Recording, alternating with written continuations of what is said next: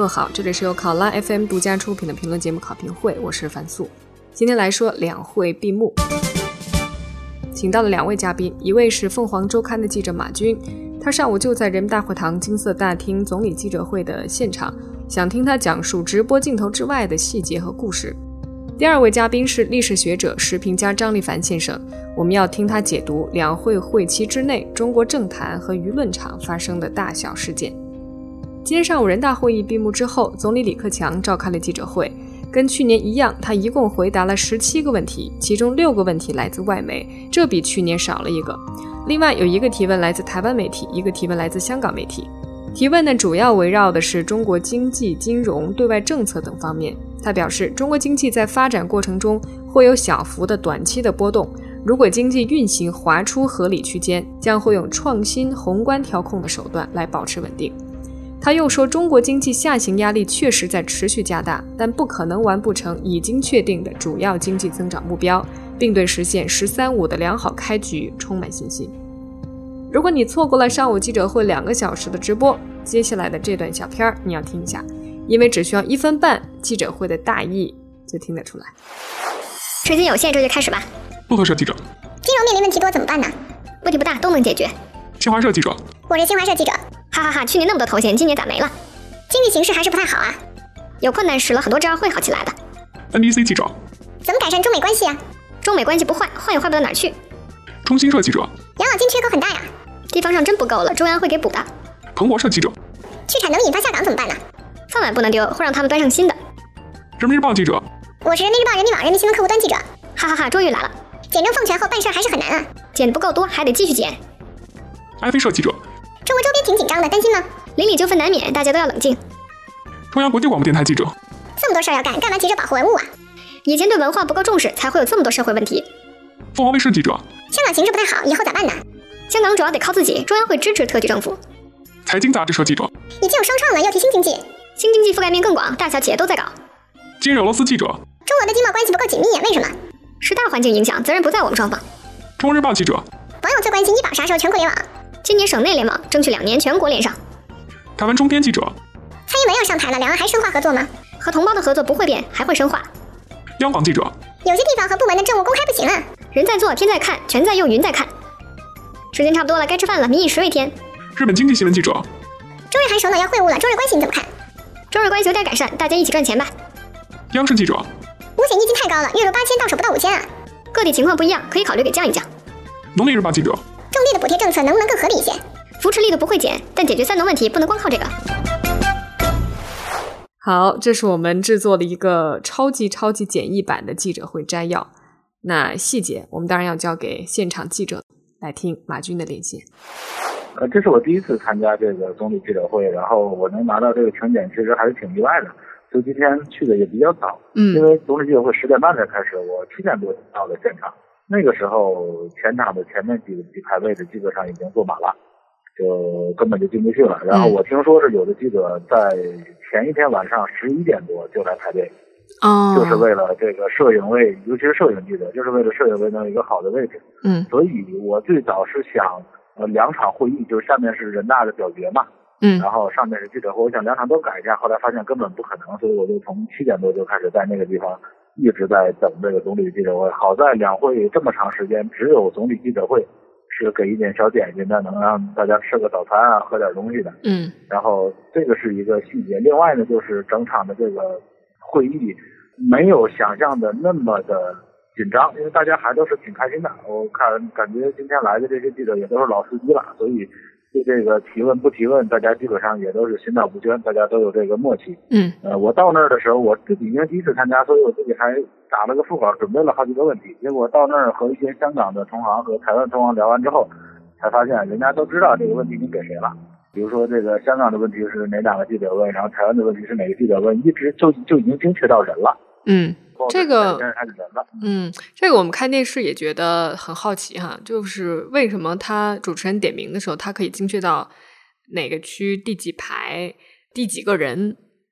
就这个，这个你知道吗？今天他有两个，他就是中间是坐着总理嘛，嗯，然后旁边是一个翻译，一个副营，然后在两边呢是可能是人大新闻办的两位同志，他们两个人呢在那边指人的时候，左边的这个呢还说说左边就这一区第二排那个男生戴眼镜的那个男士，或者说穿红衣服那个女士。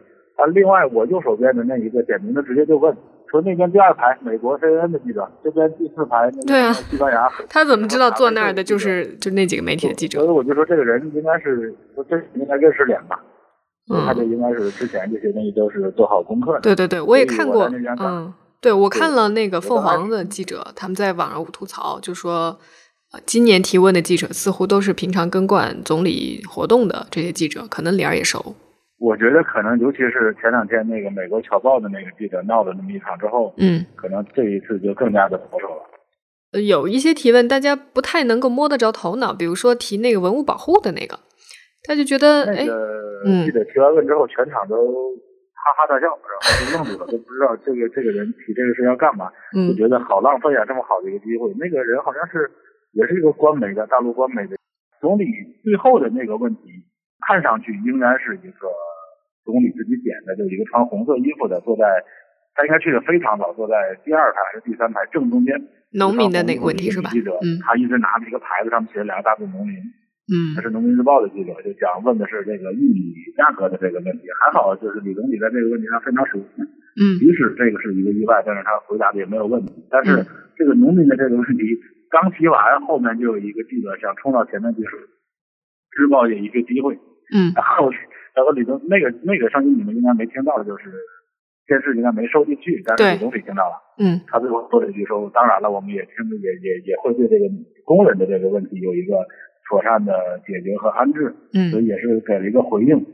后呢，就李总理宣布结束之后，有一个男记者声音非常大，而且声音非常动情，就在那边高喊了八个字，叫‘总理加油，中国加油’。嗯啊，全场都不知道他的他在他是喊呃这一句是干嘛，但是能看出来他个人是非常的激动。嗯你看看起来应该非常感动吧？我也不知道他是不是第一次参加这样的一个场合，自己给自己感动到了。嗯嗯，其实，在他喊的这个时候，李克强总理一直在往下走。他往下走的时候，被一个记者拦住了，说：“总理，你对中国股市有没有信心？”然后李总理就就就没听见，说：“你再说一遍。”然后他就大声说：“说你对中国股市有没有信心？”总理就笑了一下，说：“呃，你有信心，我就有信心。”哦，说了这样的一句话，嗯然后大家现在我看网上也可能在慢慢在解读吧。我这句话说完之后，总理就走了。整场的记者会，从我跟以前电视上比较的话，我感觉今年总理精神上好像有点有点差，你怎么感觉到呢以？前那么好，嗯就感觉他说话的声音其实非常非常小。嗯他尝试着去开一些玩笑，呃，有的还挺幽默的，有的我就没抓到那个点。你说到这个幽默，其实我在电视机前看，我都就我都觉得有点尴尬。我觉得很奇怪，就是路透社的那个记者，他第一个提问嘛，他提到了，他提了一串，其实他最后问的深港通，本来那个问题就过去了，但是后来总理突然间又不知道怎么回事，他想起来了，又开始补，但他补吧给自己圆场，就圆的很奇怪，说，意思是夸人家的中文好，说我自己的中文听力不好，我自己讲中文有口音。哎呦喂！我当时听的觉得那个尴尬呀。你们当时在现场什么反应？就记者记者听到总理说那番话的时候什么反应？当然，现场这个大家都没敢笑出来。哦，或者说就根本就没笑出来，只是到那个有一个什么，我是人民日报、人民网、人民日报客户端，然后这个的时候，李总理在上面做了个表情，说：“这你看就是吧。”因为他在想说，之前新华社不是一一一一提不就提三四个抬头，为什么这次去提了一个？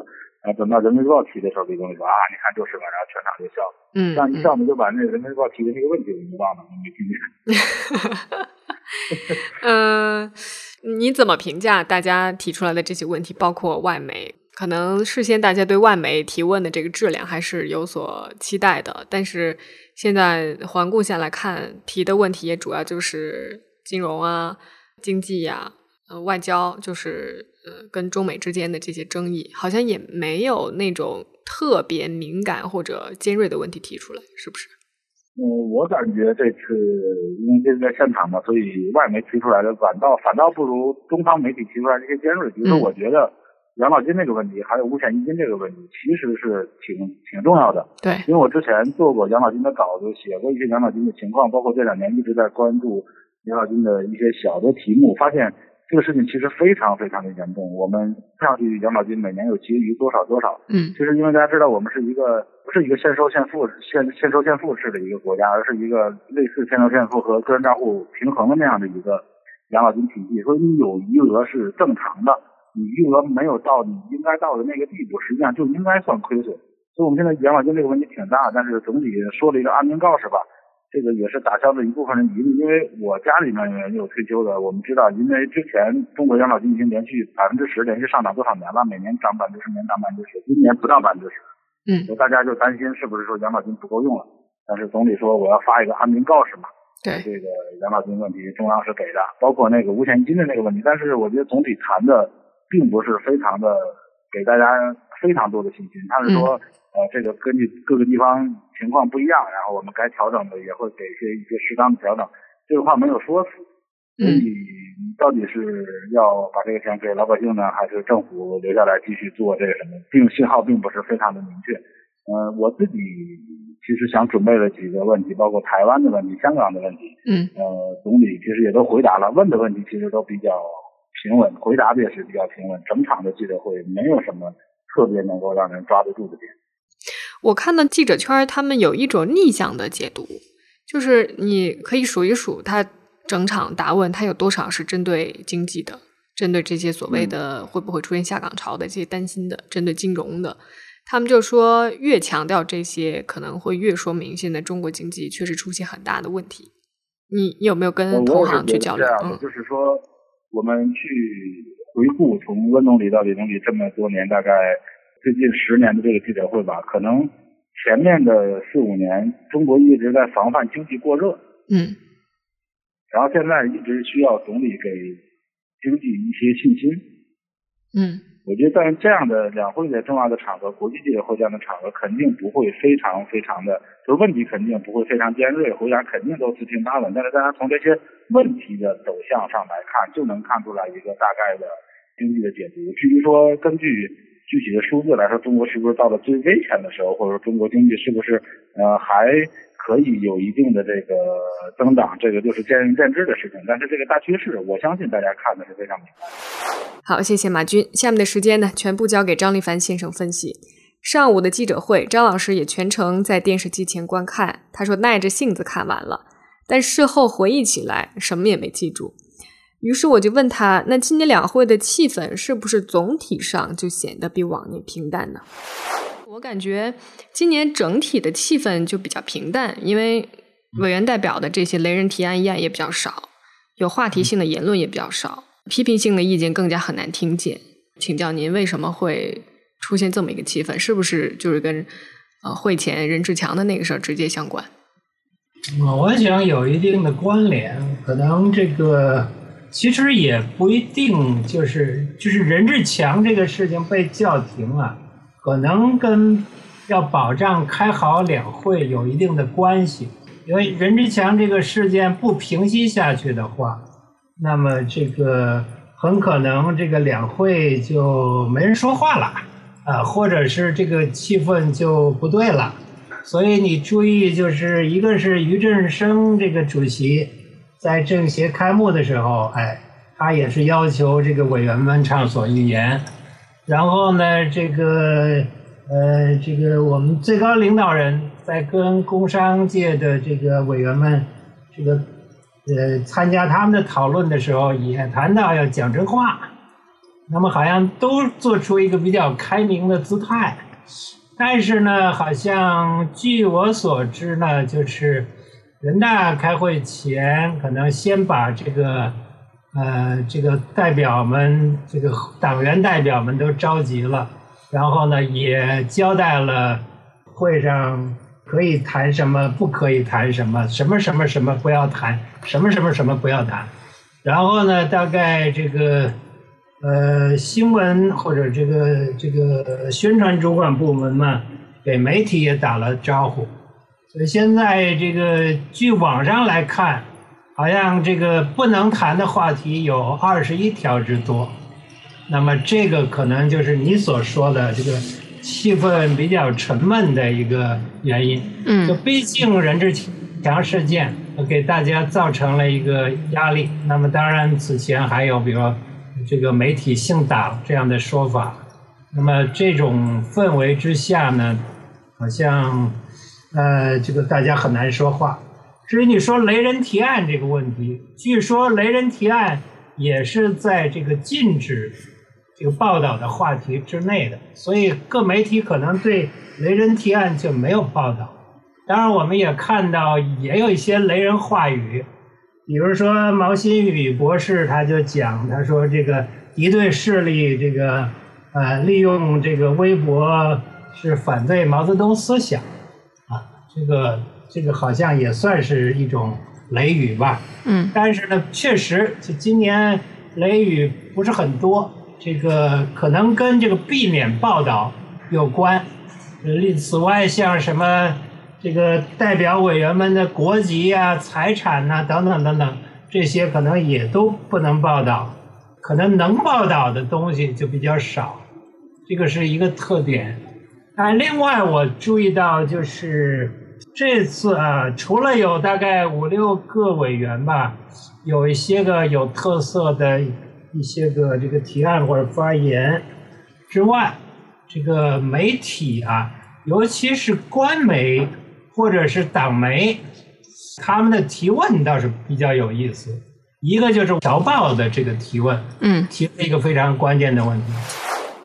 谢谢主持人，我的问题是关于你是哪一个？哦，我是美国《侨报》的记者。我的问题是关于新闻法的，因为我们知道没有新闻法，中国的记者的权利和义务经常处在一个模糊的地带。包括去年中国甘肃出现了记者被当地的执法部门给带走，涉嫌的罪名是嫖娼，但其实这个是有争议的。所以我的问题就是，新闻法已经说了几年，但是请问目前是否有时间表？如果没有，可如果有的话，可以公布一下吗？没有时间表是为什么？为什么让中国的新闻法出台这么难？谢谢你的问题。我刚才说的是除华文媒体以外的记者。我们西方的主流媒体有记者有问题吗？我们的立法有没有？有吗？因为我们西方可能媒体说得到的提问很少。我可能我想跟你们的举手少，可能问题这个相关的问题少有关。如果没有的话，今天的记者会就到此结束。谢谢四位嘉宾，谢谢。另外，我注意到这个在这个预算关于这个预算的这个记者会上，这个澎湃新闻也是一位这个好像是女记者吧，提了一个问题。谢谢主持人，我是来自东方早报澎湃新闻的记者。呃，我的问题是。呃，我们全国人大审查的国家预算中是否包含中央党务部门的预算？党务部门的预算何时才能公开？谢谢。这个问题又送我的，这个问题有点难。但是这个问题啊，可能应该说是由国务院有关部门回答可能更合适一点。但是已经问到了，我就只能就初步了解到的情况分四点。做过简要回答。第一点是，全国人大审查的国家预算中，或者是中央预算中，包括党务部门的预算。目前，中呃编制部门预算的中央一级预算单位，应该是包括党的部门和机构。你比如说。中纪委、中组部、中宣部、中联部、统战部，呃，还有中央国家机关工委等等吧，都包括。第二点，我要回答的是，部门预算都应当依法公开，因为根据新预算法第十四条的有关规定。呃，本级政府财政部门，呃，批复部门预算后，各各个部门都应当在二十日内公开本部门的预算。但就是涉及国家秘密的局外，这就是我们通常所说的公开是原则，不公开是例外。第三点说，应该说是呃，目前党务部门预算的，就是公开。预算的党务部门啊，在不断增加。你比如说，去年中央党校、中央编办，还有可能是我记不太清楚了，中央国家机关工委等，就是公开了他们本部门的向社会公开了他们的部门预算，而且同时地方的一些地方的党务部门也公开了预算，数量在不断增加。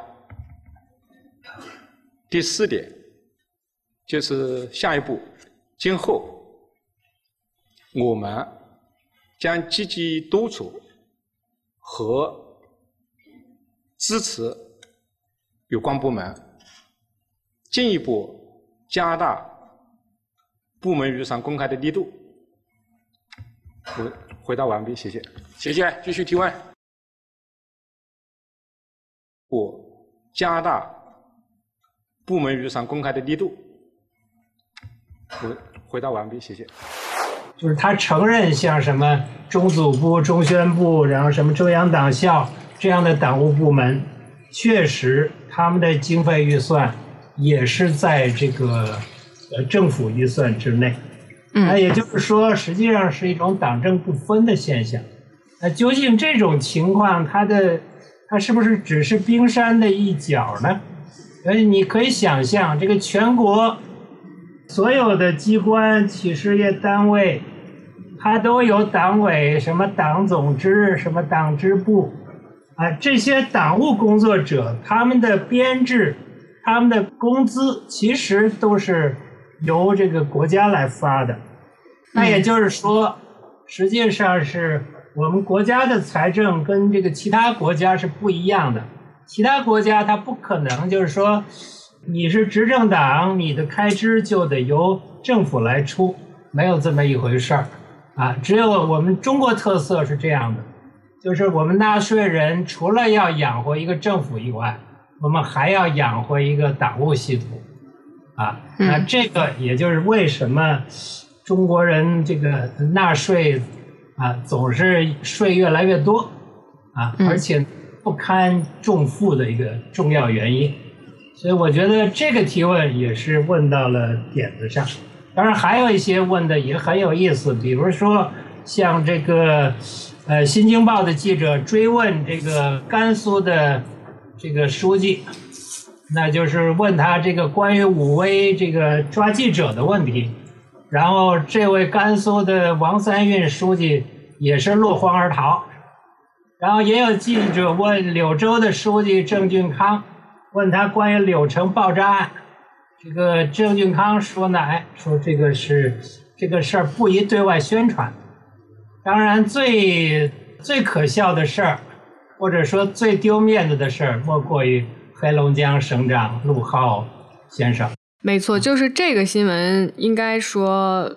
我觉得哈，应该要成为两会今年最爆炸的一个新闻。但是后来不算是有大的发酵，就是因为他说错了一句话，说没欠工人一分钱，就引发数万名的矿工游行示威讨薪。最后结果是他承认他言论失当，可是他却让双阳山煤矿背锅，因为说矿上没有把事情给反映给他。那游行现在看上去也是平息下去，带头人被抓，也补发了工人部分工资。呃，这种发酵的结果过程，它确实挺符合中国现在的政治或者媒体的逻辑。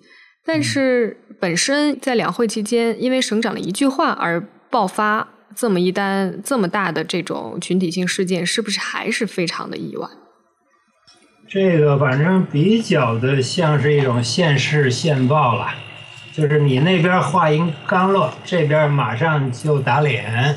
那么，但是这个事儿来看，其实他也就是赶巧了，赶在开两会的时候，在众目睽睽之下，在这个大庭广众啊之下说了这个呃没有欠薪的话，话音刚落，这个马上就出现了这个啊戏剧性的事件。那么这件事儿，我觉得，呃，其实啊，可能平常这类事情经常发生，只不过呢，因为这一次呃曝光度太高了，所以呢，呃，这个体制的弊病啊，有时候它确实需要有一个，呃，它要爆炸也得有一个爆炸的时机。现在这个它这个事儿就是时机，哎，选的这个这个不是选的。是碰的比较的有意思，但是我觉得这个最有意思的还是陆浩省长他说这句话，他说再次发生重要信息报告不真实的情况，要严肃处理，那就是说下不为例。嗯，那是不是这一次就不处理了？嗯，或者说这一次大家就不由得会这么想，就这一次陆浩是不是不知情？如果他是不知情，我觉得按常理，他就会这次就要严肃处理。如果这一次有可能是知情的，所以他会说下不为例。嗯，就是按常识来判断，恐怕是这种情况。那么当然，这个对于他的仕途来讲也很有影响啊。这个，但是呢，影响有多大，我们也不知道，因为现在中国的官场就这么些个官，你不用陆号。还有什么张号、马号，各种号都是差不多的，是一个体制性的问题，而不是陆号个人的问题。当然，他个人责任也不小。嗯，还有另外一个插曲，就是新华社的一篇报道里面，就作者原本打算称国家主席是中国最高领导人，但是因为应该是打字的时候、打拼音的时候不小心一个失误，打成了中国最后领导人。虽然这篇文章很快就被纠正了，但是因为这个疏漏被香港的几家媒体发现，他们就进行了报道。于是呢，就看到在社交媒体上有各种各样的发挥，有的人就上纲上线啊，有的人就幸灾乐祸啊。这事儿看上去其实也没什么大不了的，人家就打字打错了嘛。但后来经过这么一炒作，反倒显得这过程挺有意思的。也想听听您对这个事儿的评价。这个事儿我觉得可以跟不久之前关于这个。媒体姓党和那个魂归大海，就是南方都市报那个，嗯，那个版面有一拼，那个南都的版面就被也是被认为是严重政治错误，然后呢，当班的这个发稿的编辑被除名，然后这个领导都受处分，这个事儿给我感觉吧，就像是文革里头抓反动标语。那个时候抓反动标语就是会这样，说是你弄错了一个字儿，或者你弄破了一点什么，或者是横着读、竖着读，读出点什么新内容来，你可能就是反革命标语。那这次也是一样，所以那你说你处理这个《南方都市报》，你用了这么一种这个极端的方式，就把人家饭碗砸碎了。那你新华社也出这样的事儿，不砸碎饭碗，大家不肯干消啊。这个你不承担责任，不受处分，大家就不放过你。所以现在这个事情也是一个现实报，就是一报还一报，来得很快，给人感觉，啊，这个丢脸呐，有时候都是分分钟的事儿。嗯。再有就是，我看到三月十三号的时候，台湾的联合新闻网他们登了这么条新闻，说北京一位接近高层的消息人士说，最高领导人对宣传系统肉麻吹捧他的做法，对姓党的媒体刻意塑造他的形象很不满意，明确要求说不要叫我习大大。